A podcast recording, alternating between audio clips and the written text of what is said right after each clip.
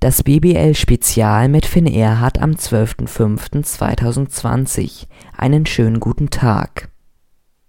Die Easy Credit Basketball Bundesliga legte wie schon die Fußball Bundesliga der Bundesregierung ein Konzept zur Wiederaufnahme des Spielbetriebes vor.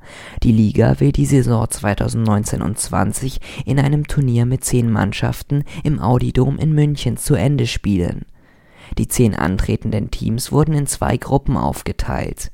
Gruppe A besteht aus München, Crailsheim, Oldenburg, Göttingen und Ulm, in Gruppe B wurden Ludwigsburg, Berlin, Vechta, Bamberg und Frankfurt eingeteilt. Anschließend spielt während der Gruppenphase jeder gegen jeden einmal.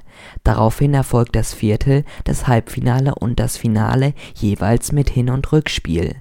Insgesamt sollen somit 36 Partien im Audidom ausgetragen werden was die Übertragungsrechte anbelangt, wird Magenta Sport alle Spiele des Turniers übertragen, aber auch das ZDF und das Erste zeigten schon großes Interesse an Übertragungsrechten. Dies bietet zugleich eine große Chance, den deutschen Basketball populärer zu machen. Das wissen auch die Verantwortlichen nun zeigten sich jedoch vermehrte Spieler, unter anderem auch die Nationalspieler Danilo Bartel und Nils Giffey, kritisch gegenüber dem vorgelegten Konzept. Nach ihnen hätten die Spieler mehr in die Entscheidung einbezogen werden sollen. Akim Vargas von den Fraport Skyliners fügte hinzu, wenn er sich jetzt vorstelle, dass 200 Männer eingepfercht sind, werden alle irgendwann mal raus wollen.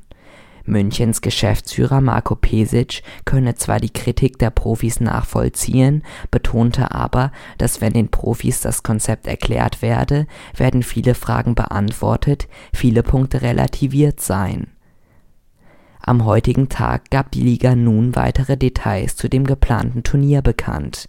Medienberichten zufolge dürfen alle mitwirkenden Teams zwei Nachverpflichtungen tätigen dürfen. Spieler, mit denen der Vertrag für die aktuelle Spielzeit schon aufgelöst wurde, zählen aber nicht zu den beiden möglichen Nachverpflichtungen im Vorfeld dieser Bekanntgabe gingen die Hakro Merlins bereits ihre Kaderplanungen an. Nachdem schon früh klar war, dass Aaron Jones die Zauberer verlassen wird, handelten sie zwei Tage später schnell mit David Bramley vom MBC und Marvin Ogunsipe von den Towers Verträge für das Turnier aus. Die Arbeitspapiere mit Quincy Ford und Jan Spahn wurden dagegen einvernehmlich aufgelöst. Dachte man fürs Erste. Heute stellte sich jedoch eine Wende im Falle Fords heraus aus. Er habe sich viele Gedanken gemacht und uns dann mitgeteilt, dass er doch spielen möchte, so der Geschäftsführer der Merlins. Definitiv nicht beim Turnier mitwirken wird aber Kilian Hayes von Ratio Farm Ulm. Der 18-Jährige dürfte im NBA Draft zwischen den Picks 15 bis 5 ausgewählt werden, weshalb er sich auf seine Probetrainings bei verschiedenen NBA-Franchises in den USA vorbereiten möchte. Auch Cameron Taylor und Luis Olindi vom Bamberg werden sich aufgrund von Verletzungen nicht an dem Turnier beteiligen. Trotzdem will Bamberg keinen Gebrauch von zwei möglichen Nachverpflichtungen machen. Stattdessen würden dann einige Nachwuchsspieler mögliche Kaderplätze einnehmen